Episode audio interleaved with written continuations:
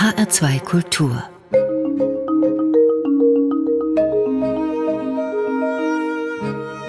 Doppelkopf Am Tisch mit Johann Scherer, Gastgeber ist Ulrich Sonnenschein. Johann Scherer ist in erster Linie Musiker. Vielleicht kann man sogar so weit gehen zu sagen, die Musik hat ihn gerettet. Wir werden sehen. Er hat selbst Musik gemacht, am Anfang mit der Band am kahlen Aste. Vor allem aber hat er die Musik anderer produziert, hat mit Musikern wie Pete Doherty, Rocco Schamoni oder Faust zusammengearbeitet und in dem breiten Segment zwischen Indie und Elektro zahlreiche Aufnahmen begleitet. Pete Doherty, der kleine Mann mit Hut von den Libertines oder den Baby Shambles, hat über die Zusammenarbeit gesagt, It's magic what this young German did to my songs. He saved my life. Also, wenn die Musik Johann Scherer selbst schon nicht gerettet hat, so doch zumindest Pete Doherty.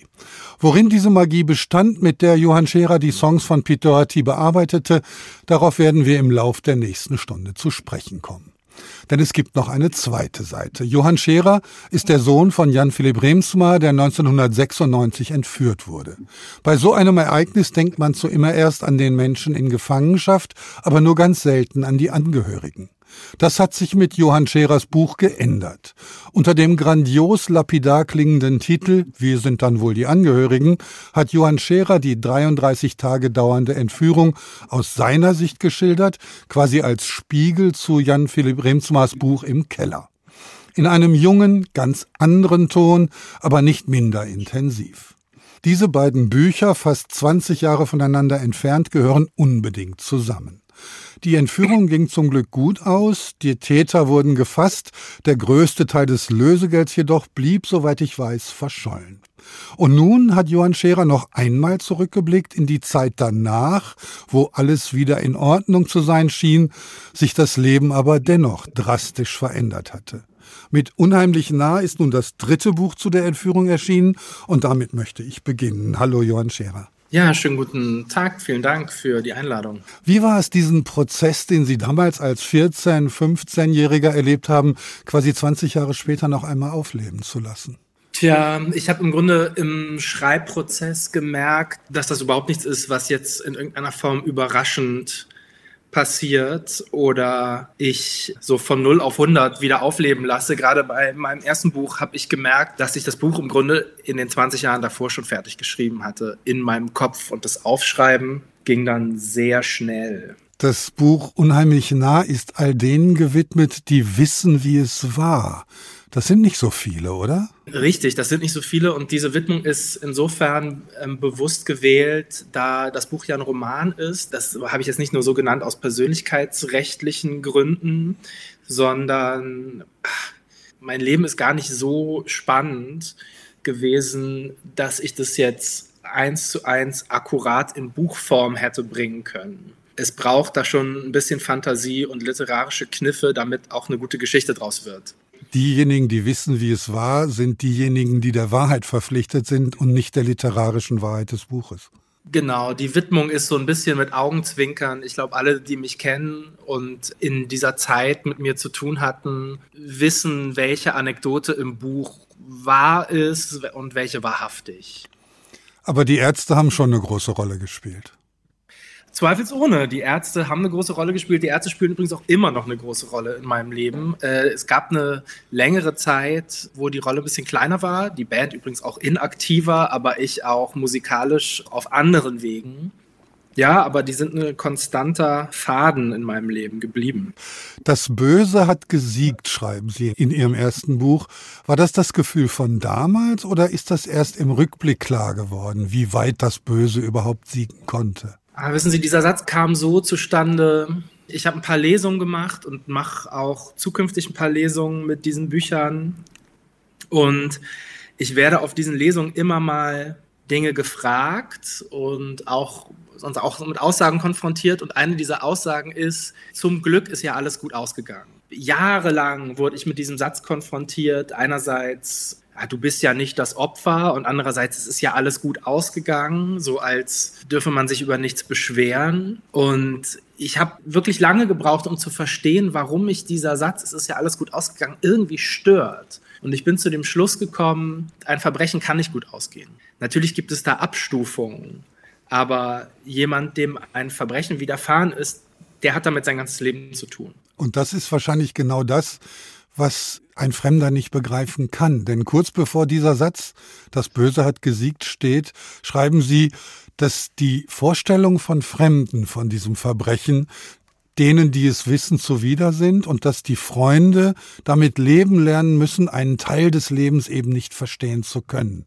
Selbst wenn man dieses Buch liest, glaube ich, hat man eine falsche Vorstellung. Ist es so? Das ist ein interessantes Thema. Ich habe mich gerade mit einem Musikerfreund, der aus Südamerika kommt, darüber unterhalten.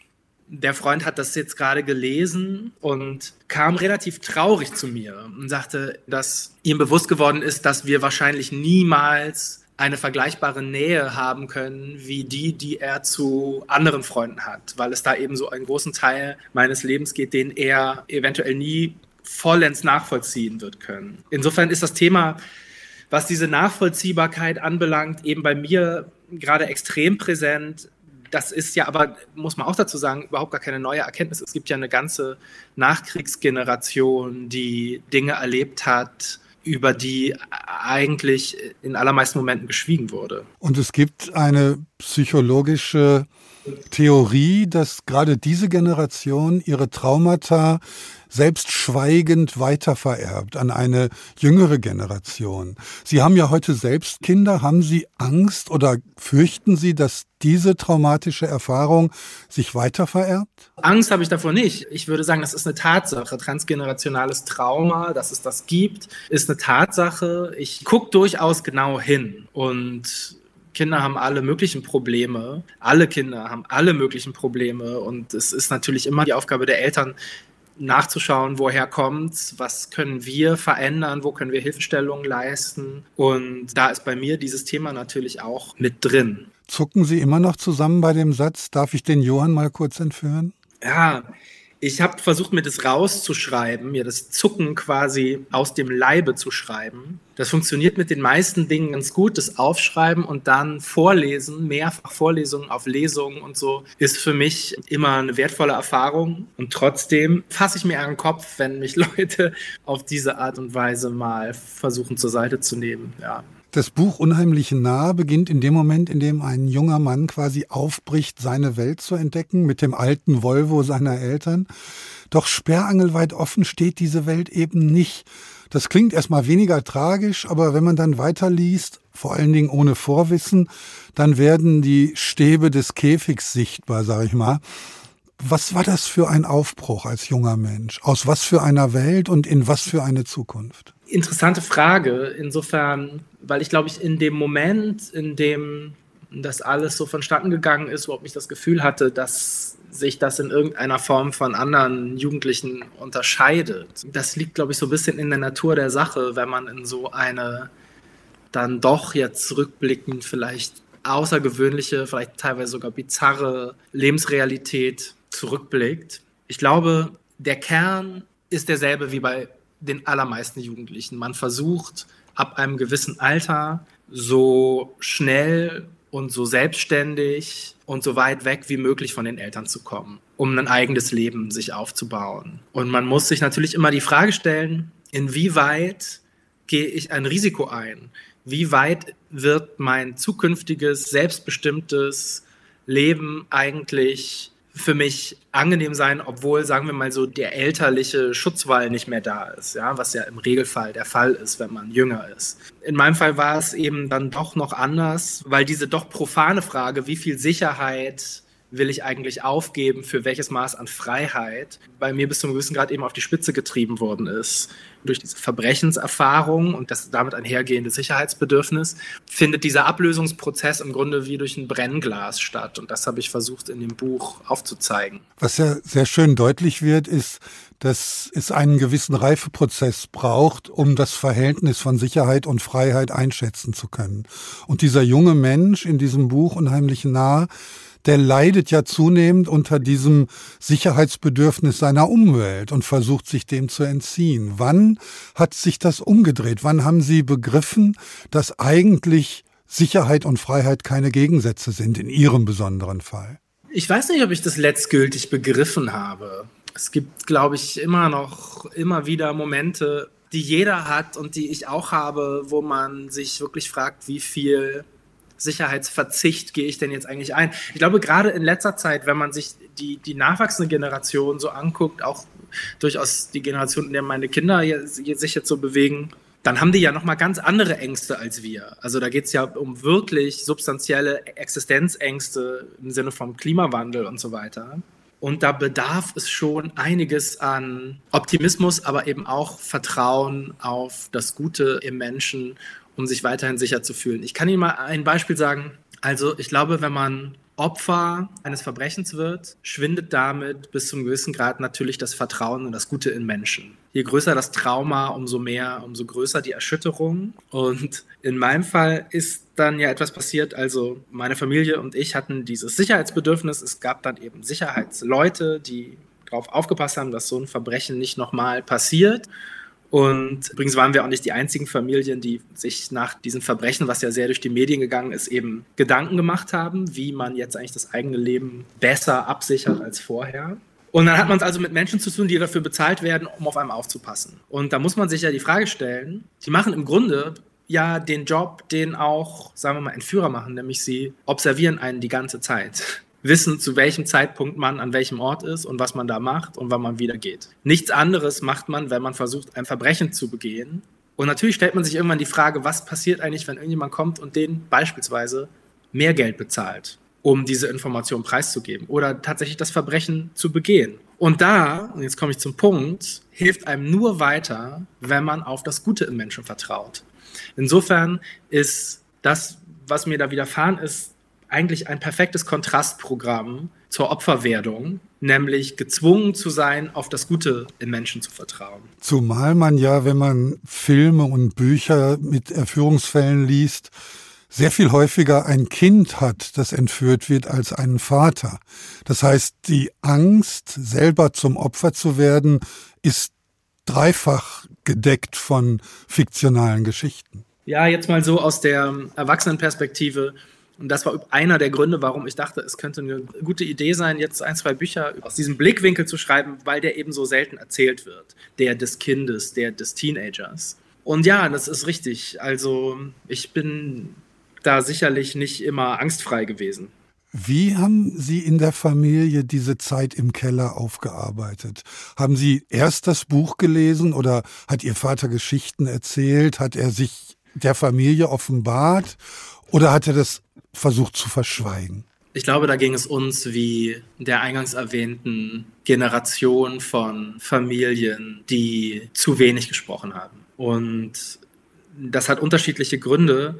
Ich glaube, zusammenfassend kann man sagen, dass das Erlebte, und das gilt eben auch für diese Kriegsgeneration, das Erlebte der unterschiedlichen Opfer, also beispielsweise des Entführten und der Angehörigen oder desjenigen, der im Krieg gewesen ist und der Familie nicht wusste, ob er nach Hause kommt oder ob er tot ist, dass sich das so fundamental unterscheidet, dass es ganz schwierig ist, einen Ansatzpunkt zu kommen, auf dem man sich überhaupt erstmal einigen kann. Das Erlebte ist so fundamental anders, dass es so viel einfacher ist, nichts zu sagen, als da irgendwo anzufangen und erstmal zu erklären, wie es überhaupt war, um dann einen gemeinsamen Nenner zu haben.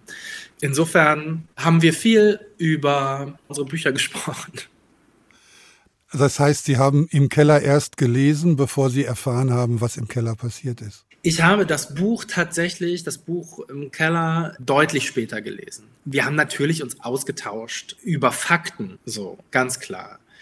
Und insofern hatte ich in etwa verstanden, was meinem Vater widerfahren ist und wie das war. Das ist ja klar. Und ich habe auch sein Manuskript in der ersten Zeit nach der Entführung erstmal überflogen und irgendwann dann aber auch gelesen. Es hat allerdings ein paar Jahre gedauert, weil man auch als Teenager natürlich sich jetzt nicht zwangsläufig in allererster Linie mit den Büchern des Vaters auseinandersetzen will, egal worum es geht. Im Unheimlichen Nah schildern Sie Ihren Vater als Menschen, der es nicht so gerne hat, Fremde in seiner unmittelbaren Nähe zu haben. Das Buch allerdings lädt eine große Leserschaft in diese Nähe ein.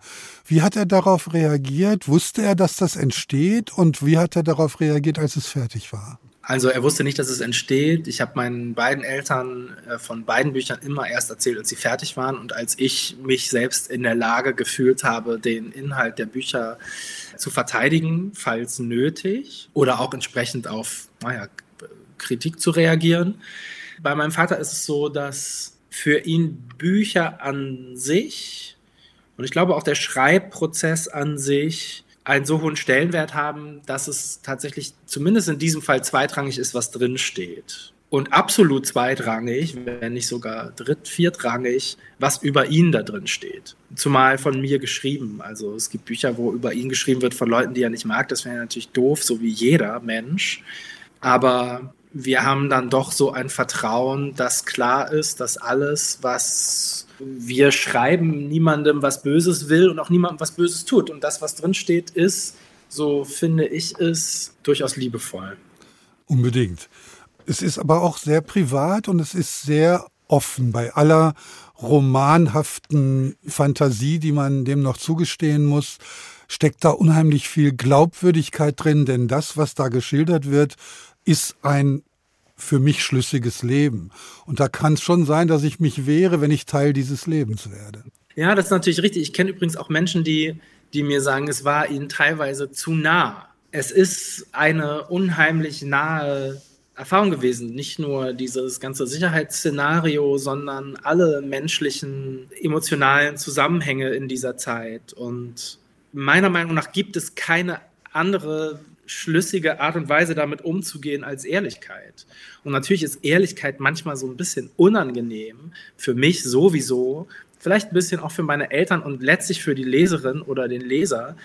Sei es drum, was wäre denn die Alternative? Ein Buch zu schreiben, was nicht aneckt oder ein Buch zu schreiben, was irgendwie so ein bisschen äh, flach daherkommt, das ist einfach überhaupt nicht mein Anspruch. Mein einziger Anspruch ist an ein Buch, das es berührt. Das ist jetzt ein schöner Satz, der auf unsere erste Musik überleitet, zumindest so wie ich sie verstehe. Sie stammt von Christa Pefken, die als Nico zusammen mit Velvet Underground berühmt wurde. These Days heißt das Stück, das Sie sich ausgesucht haben. Ist es der Rückblick, der da drin steckt, oder was fasziniert Sie daran? Ja, ich erlaube mir mit dem Stück einen kleinen äh, romantischen Hauch im Blick auf die Vergangenheit, aber vielmehr ist es die also ganz ehrlich, das Stück ist für mich durch und durch Performance, durch und durch der Beweis, dass es um nichts anderes geht in der Musik als in allererster Linie Performance. In zweiter Linie dann vielleicht die Qualität der Aufzeichnung, die in diesem Stück ja auch zumindest einzigartig ist. Und jeder, der Nico mal gesehen hat, wie sie dieses Stück singt, weiß genau, was sie meinen, obwohl sie, glaube ich, nie in der Lage waren, Nico live zu sehen. Leider, leider nicht. Das ist richtig.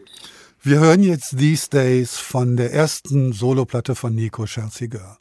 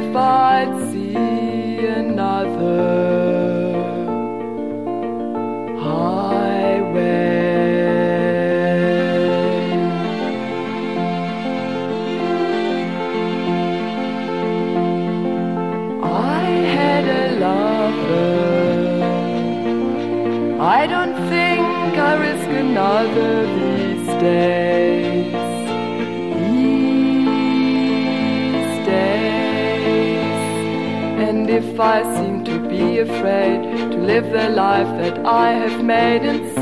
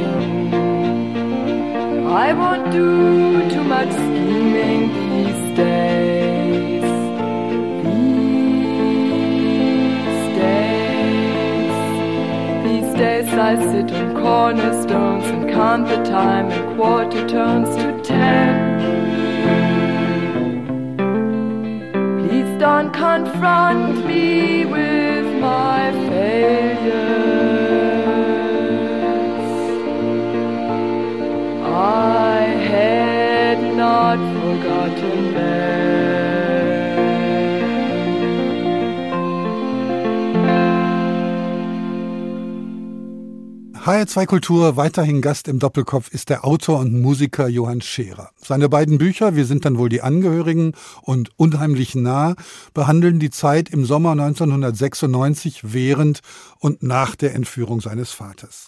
Sie sind ja mit diesem Entführer Thomas Drach nochmal konfrontiert worden, das schreiben Sie in Unheimlich nah.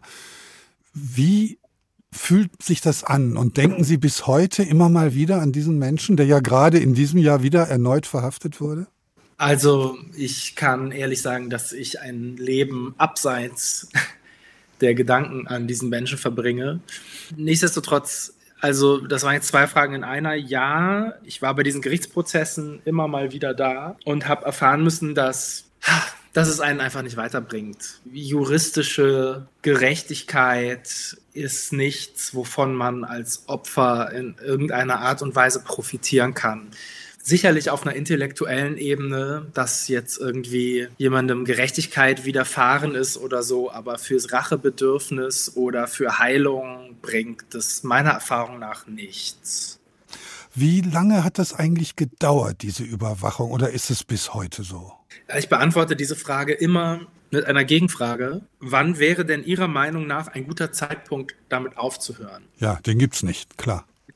Sie tragen ja den Namen Ihrer Mutter. War das von Anfang an als Schutzmechanismus gedacht? Und wie fühlen Sie sich? Fühlen Sie sich als ein Remsmar? Ich, wissen Sie was, also sollten Sie mal die Gelegenheit haben, mit Carla Remsmann zu sprechen, dann würde ich Sie bitten, ihr diese Frage zu stellen. Das fände ich nämlich den viel interessanteren Kontext, ob sie sich eigentlich als eine Remsmar fühlt in dem, was sie tut. Das würde mich wirklich interessieren. In meinem Fall ist es ja absolut profan. Meine Mutter hat einfach die 70er Jahre mit Alice Schwarzer verbracht und hatte, glaube ich, aus feministischen Gründen einfach keine Lust, dass ihr Sohn den Namen des Vaters trägt. Und dann hatte er natürlich zugegebenermaßen, hatte das auch noch praktische Gründe, nämlich die, dass man sich am Telefon melden kann, ohne dass man immer die gleiche Reaktion kriegt. Sind Sie denn damit offen umgegangen als Schüler in der Schule? Wussten das alle, dass Sie zu dem Hause Remsmar gehören und dass da eine enorme finanzielle Macht dahinter steht? Okay, also über die finanzielle Macht, das ist, glaube ich, nochmal ein Thema für sich, für einen ganz eigenen Podcast. Aber die erste Frage, die Sie gestellt haben, ich bin wirklich der Meinung, dass, also wenn ich sage, ich habe zumindest das erste Buch geschrieben, um diese Geschichte aus dem Weg zu schreiben, weil sowieso alle in meinem Umfeld irgendwie Vorstellungen über dieses Verbrechen haben, wollte ich gerne die Deutungshoheit behalten und zumindest auf dieses Buch verweisen können. Dann meine ich eben dieses Verbrechen und nicht allgemein den Nachnamen meines Vaters, weil ich den eben nicht trage. Der Nachname meines Vaters ist durch dieses Verbrechen untrennbar damit verwoben. Und damit einhergehen einfach alle möglichen Fantasien und Vorstellungen, die aber eben in erster Linie mit diesem Verbrechen und dem damit zusammenhängenden Geld, Lösegeldzahlung, Dauer des Verbrechens, spektakuläre Entführungen, was da so alles durch die Bild, Zeitung und Springerpresse dieser Welt geistert. Insofern ist mein Name, glaube ich, weniger mit dem Namen meines Vaters verbunden als mit dem Verbrechen, was mit dem Namen verbunden ist. Aber es gab natürlich auch eine Zeit vor dem Verbrechen, wo der Name Remsmar auf Millionen von Zigarettenpackungen stand. Das ist richtig. Ich habe so ein bisschen das Gefühl, dass mein Vater durch das, was er tut, ach, es wäre so schön. Es wäre so schön, wenn es so wäre, was ich gerade sagen wollte. Es ist, es ist natürlich nicht so, denn mein Vater wird ja bis zum heutigen Tag immer als erstes Mal als Zigarettenerbe bezeichnet und dann als, was weiß ich, Sozialwissenschaftler oder Autor oder so oder Literaturwissenschaftler. Ja, das stimmt ich habe mich damit nie beschäftigt, weil mein Vater lange, lange vor meiner Geburt schon mit dieser Zigarettenfirma ja gar nichts mehr zu tun hatte. Insofern sind die Berührungspunkte in meinem Leben zu dieser Zigarettenfirma eben nicht existent. Also in meinem Fall muss ich sagen, ich habe Ihren Vater kennengelernt über Arno Schmidt, den wir beide sehr mögen. Ich habe mal eine große Arbeit über ihn geschrieben und bei diesen Lesungen tauchte ein Jan Philipp Remsmar auf und ich habe überhaupt nicht an die Zigaretten gedacht, sondern ich habe ihn in diesem Arno Schmidt-Umfeld lange verortet, bis mir irgendjemand sagte, ja, das ist doch der Zigarettenkönig. Okay, das war dann die zweite Information. Kommen wir zur ersten zurück. Wie sind Sie mit Arno Schmidt umgegangen? Haben Sie ihn boykottiert, weil er der Autor des Vaters war? Ich glaube, mein Vater würde auf die Barrikaden gehen, wenn Sie Arno Schmidt als seinen Autor bezeichnen. Aber ich weiß, was Sie meinen und ich habe sicherlich Arno Schmidt nie so leidenschaftlich gelesen und studiert wie mein Vater oder Sie. Aber ich kann dieser ganzen Geschichte, die meinen Vater und Arno Schmidt verbindet, durchaus was abgewinnen. Und ich kann auch den Schriften und Büchern von Arno Schmidt was abgewinnen. Da habe ich überhaupt keine Haltung, die sich dagegen sperrt oder so. Ganz im Gegenteil. Ich genieße solche Geschichten, wie Sie die gerade erzählt haben, dass Sie gesagt haben, ich wusste gar nicht hier, ich habe den bei Arno Schmidt verortet und so. Mir passiert sowas auch gelegentlich, dass Menschen meinen Namen sagen und ich werde einfach ausschließlich im Musikkontext verortet und das gefällt mir eigentlich natürlich immer am besten. Wir haben jetzt keinen eigenen Podcast für die finanzielle Macht. Ich würde trotzdem noch gerne mal drauf zurückkommen, weil das ja auch was mit einem Jugendlichen macht wenn man sich in einem Gitarrenladen eine Fender aussuchen kann und die ist dann kein Problem, weil es kein finanzielles Problem gibt. Das ist doch eigentlich ein wunderbares Bett, oder? Ja, bis zu dem Punkt, an dem man dann begreift, was das bedeutet. Ich glaube, man lebt mit Geld so lange unbeschwert, bis man feststellt, dass man unbeschwert leben kann aufgrund des Geldes. Und wenn man dann noch versteht, dass das einhergeht mit der gegenteiligen Situation vieler Menschen, dann muss man natürlich vieles hinterfragen. Und ja, natürlich ist es toll, als Jugendlicher eine, eine Gitarre geschenkt zu bekommen. Natürlich ist es weniger toll, als Jugendlicher eine Gitarre geschenkt zu bekommen, quasi als Unterhaltungsgegenstand und Trostpflaster, weil der Vater gerade leider entführt ist und weil man irgendwie trotzdem einen schönen Geburtstag oder so haben will. Wie gesagt, das ist ein Thema für einen eigenen Podcast, der sicherlich gut werden würde. Wann haben Sie das überhaupt gemerkt, dass Geld eine andere Rolle spielt in ihrer Familie als in den Familien ihrer Freunde. In dem Moment, in dem mein Vater entführt worden ist, wegen Geld. Ich habe mich das die ganze Zeit gefragt. In dem Buch ist immer von dem Haus ihres Vaters und dem Haus ihrer Mutter die Rede. In meiner Familie, ich komme aus einer Arztfamilie, gab es das Auto meines Vaters und das Auto meiner Mutter. Und das war in den 60er, 70er Jahren schon viel. Aber das zwei Häuser existieren, ist eigentlich, kenne ich bei niemandem. Insofern muss doch da auch schon klar gewesen sein, dass diese Familie anders ist. Ja, das ist, das sagen Sie so aus der Außenperspektive. Aus einer Innenperspektive ist es im Grunde für das Kind, ja, wir reden ja über ein Kind unter 13. Ich bin nicht in Kreisen aufgewachsen, in denen man über Geld gesprochen hat oder so, was jetzt nicht damit zu tun hängt, dass alle wahnsinnig reich waren und das für sie kein Thema war, sondern es waren einfach alles irgendwie normale Kinder. Und diese Häuser hatten in unserem täglichen Leben jetzt überhaupt gar keine prominente Funktion oder so, sondern ich war die meiste Zeit in dem Haus, in dem wir waren. Und mein Vater hatte eben noch ein Haus, in dem er gearbeitet hat, so wie andere Väter vielleicht ins Büro gegangen sind. Ich glaube, dass das ein sehr gesundes Aufwachsen war, was meine Eltern, glaube ich, auch bewusst gesteuert haben was sicherlich in, in Teilen durchaus vergleichbar ist, vielleicht mit ihrem Aufwachsen. Haben Sie sich mit, bis Sie zwölf waren oder so Gedanken darüber gemacht, warum Sie jetzt zwei Autos haben und andere Familien nicht? Natürlich nicht. Aber bei mir war es tatsächlich auch ähnlich wie bei Ihnen über Geld wurde nicht gesprochen. Geld war überhaupt kein Thema. Man redete nie über Geld. Und das ist vielleicht auch ganz angenehm. Naja, es ist ein wahnsinniger Luxus in erster Linie.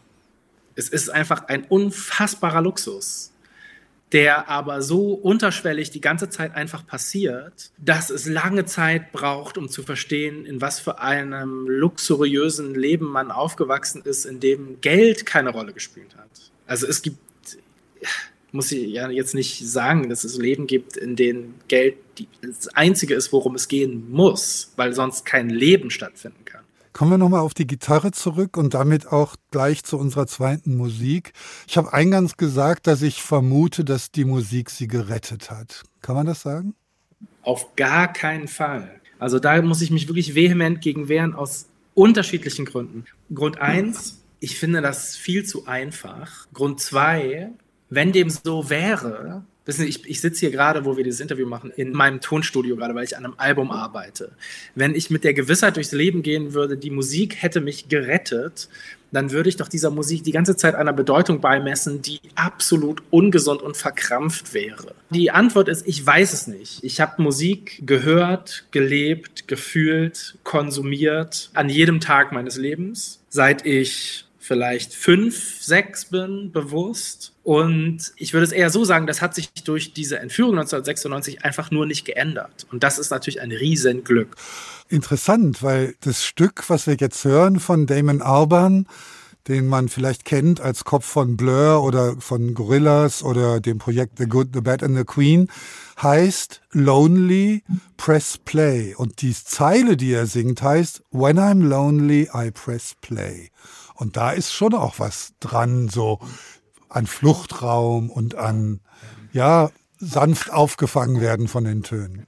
Ja, und ich habe Ihnen dieses Stück deshalb in die Sendung gedrückt, um nochmal vehement davon Abstand zu nehmen und zu sagen, die Musik ist etwas in meinem Leben, was absolut eigenständig ist.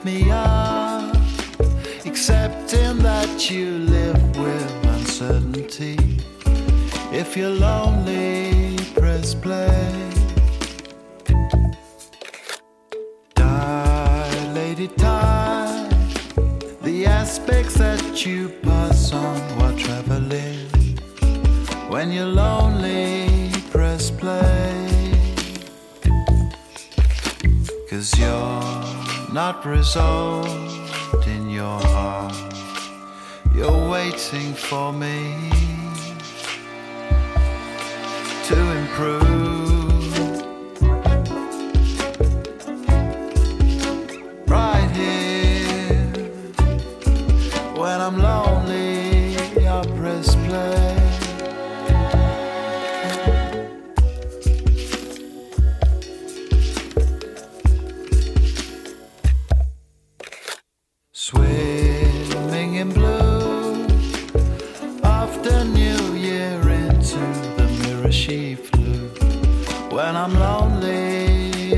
this place. Can I get any closer? What only door can I bring to you? When I'm lonely, I press play.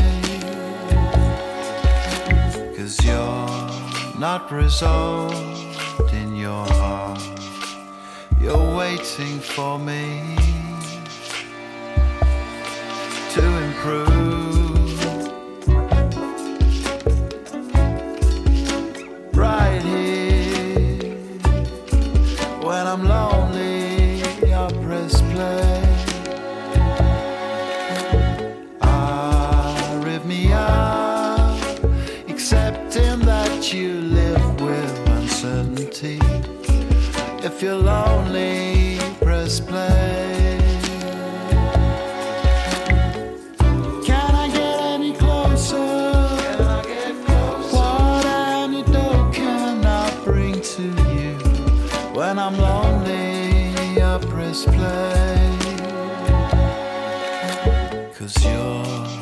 not resolved in your heart.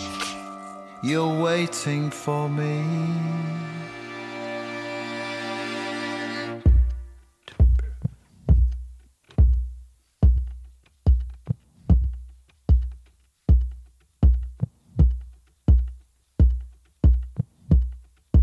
HR2 Kultur weiterhin Gast im Doppelkopf ist der Musiker und Autor Johann Scherer. Wir haben über seine beiden Bücher gesprochen, die die Entführung seines Vaters Jan Philipp Remsmar behandeln. Kommen wir jetzt zur Musik, die, das kommt auch in den Büchern zum Ausdruck, schon ein wichtiger Bestandteil seines Lebens ist. Also, es hat sie nicht gerettet, aber es ist trotzdem wichtig. Wie wichtig? Ich kann jetzt so ein bisschen herausfordernd sagen, wie wichtig ist denn einem Automechaniker ein Auto? Oh, ich glaube, der hasst es irgendwann. Ja, genau, solche Momente habe ich auch. Also ähm, Musik ist ja insofern ein großes Thema in meinem Leben, weil ich vieles, vieles mache.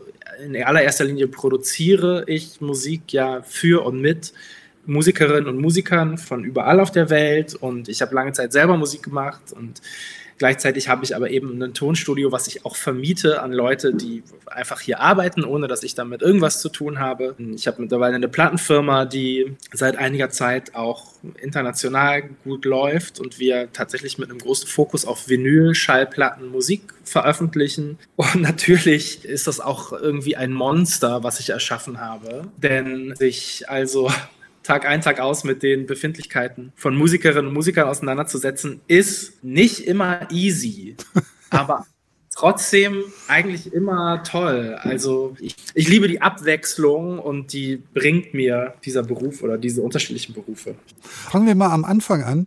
Also zumindest aus der Lektüre der Bücher weiß ich, dass Sie aktiv Musik machen, seit sie ungefähr 16 sind. Am kahlen Aste, das finde ich schon einen tollen Bandnamen, als wären sie im Sauerland aufgewachsen. Äh, wann war klar, dass aus der Musik mal ein Beruf werden könnte? Mit 16 natürlich. Wissen Sie, das, da, da, Sie lachen da und ich lache, ich schmunzel hier auch so ein bisschen äh, auf meiner Seite das ist der Unterhaltung, weil sich das so leicht daher sagt, aber es kommt mit einer Schwere, äh, die ich Ihnen jetzt erzähle. Ich habe nie Musik aus Spaß gemacht und ich habe nie Musik aus Spaß produziert. Ich habe zwar Spaß währenddessen gehabt, es hat mir Spaß gemacht, aber der Anspruch war nie, Spaßmusik zu machen oder einfach just for fun oder so. Ich habe alles, was ich in der Musik in meinem Leben gemacht habe, mit einer wahnsinnigen Ernsthaftigkeit gemacht, auch wenn ich Spaß dabei hatte und habe. Und das hängt sicherlich einfach auch damit zusammen, dass ich irgendwie mit dem Gefühl lebe, ich könnte mir es nicht leisten, nicht ernsthaft an die Sache zu gehen. Mit dieser Band am kahlen Aste haben Sie einen Talentwettbewerb gewonnen und dann die Bermann-Brüder, die Berman Brothers, wie sie sich dann international genannt haben, getroffen. Also Produzenten, die mit Coldplay, Sting und Caught in the Act wirklich großen Majors zusammengearbeitet haben.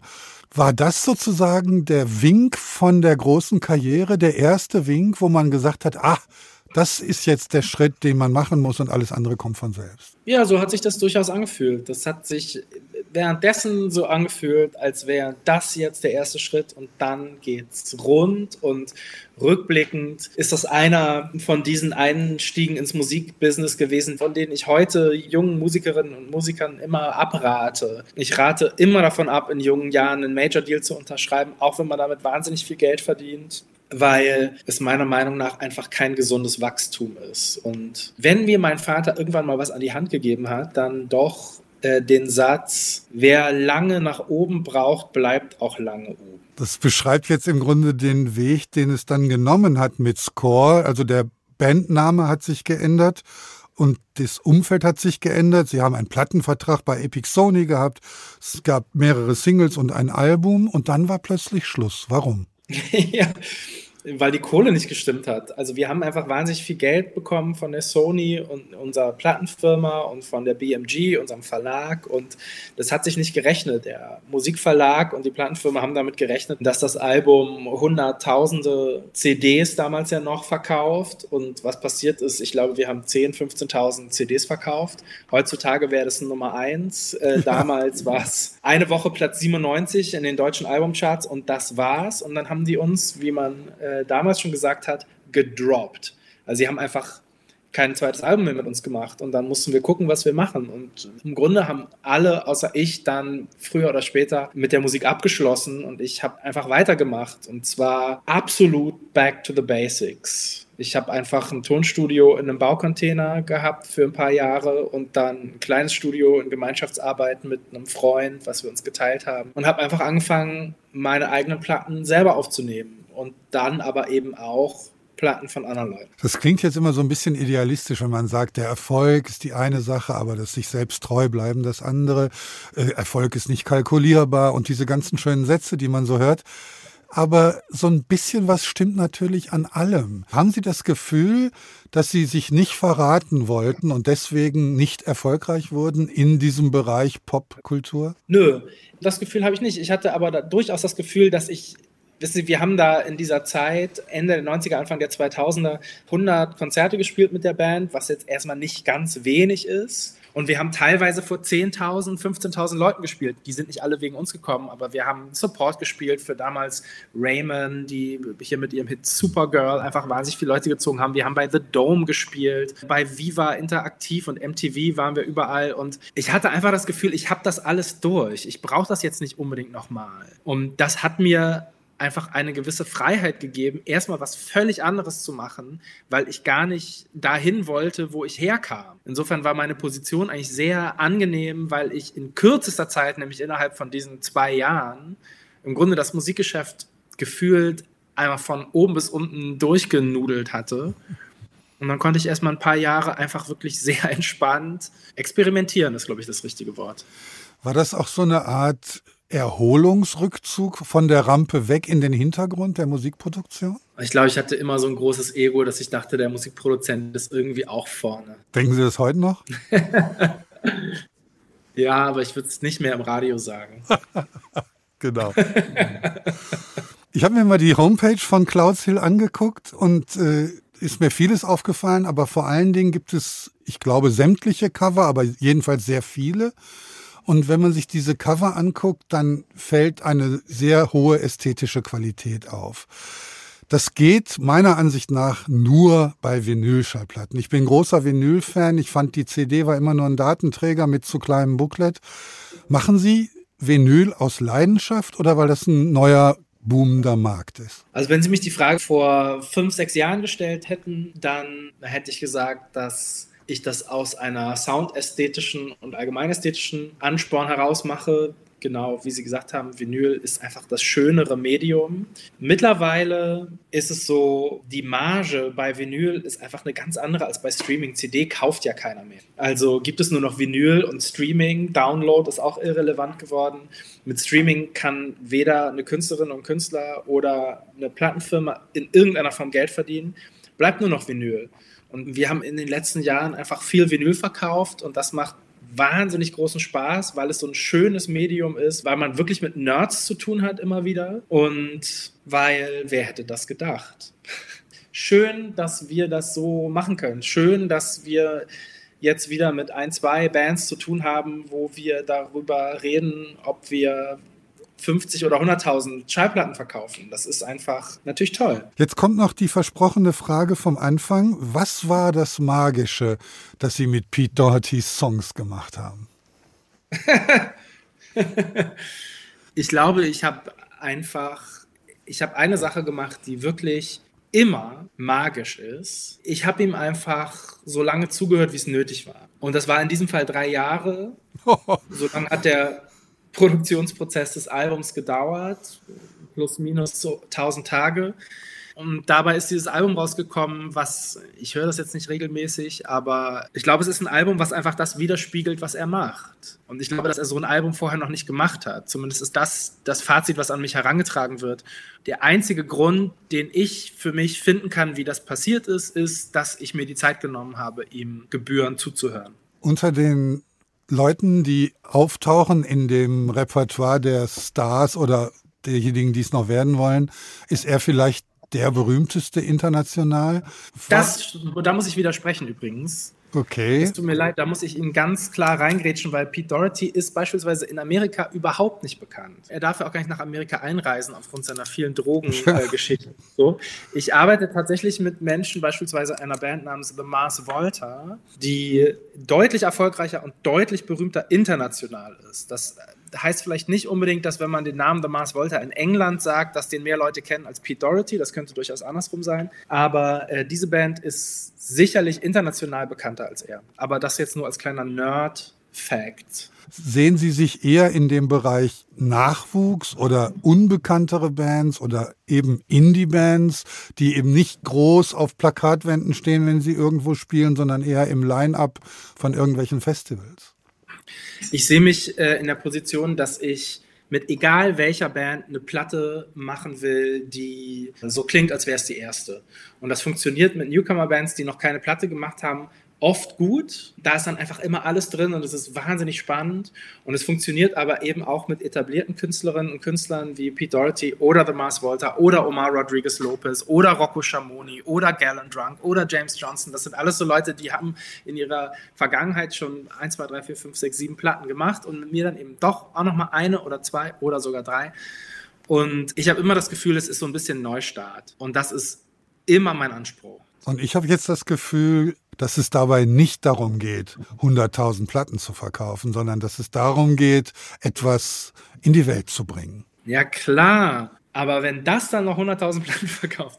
Nee, also Spaß beiseite. Ich habe zwei Hüte auf, aber nie gleichzeitig. Wenn ich im Studio mit einer Band arbeite, egal wer es ist, geht es darum, eine richtig tolle Platte zu machen und nicht darum, möglichst viele Platten zu verkaufen. Der Schritt kommt später. Aber drei Jahre zuhören kostet auch Geld. Das kostet auch Geld, das ist richtig. Und im Fall von Pete Doherty hat er das alles wieder reingeholt. Tatsächlich kommen wir zum Schluss unserer Sendung und haben noch eine Musik, die mir ganz toll gefällt, von der amerikanischen Indie-Rock-Musikerin Phoebe Bridges die gemeinsam mit dem Bright Eyes Gründer Connor Oberst in dem Duo Better Oblivion Community Center spielt. Eine Platte gibt es bislang, ich hoffe, es kommen noch mehr.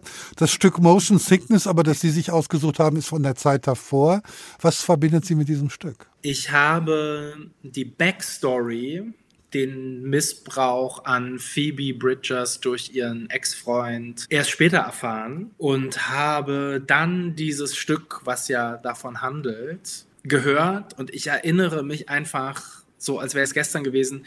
Ich saß im Auto und habe das Stück angemacht. Ich habe in so einem Podcast darüber gehört und es, sie fing an zu singen. Ich bin rechts rangefahren und habe auf mein Handy geguckt, habe äh, in Apple Music diese Funktion angemacht, dass einem die Texte angezeigt werden, während das Stück läuft. Und habe es mir durchgelesen und habe eine Wahnsinns Gänsehaut bekommen. Hier ist ganz anders geworden. Dieses Stück ist Wahnsinn. Und ich habe das Stück dann, glaube ich, in Dauerschleife zehnmal hintereinander gehört auf dem Rest der Fahrt. Es ist einfach ein Kunstwerk, von vorne bis hinten. Vielen Dank, Johann Scherer, für das Gespräch. Am Mikrofon verabschiedet sich Ulrich Sonnenschein mit Phoebe Bridges und dem Stück Motion Sickness.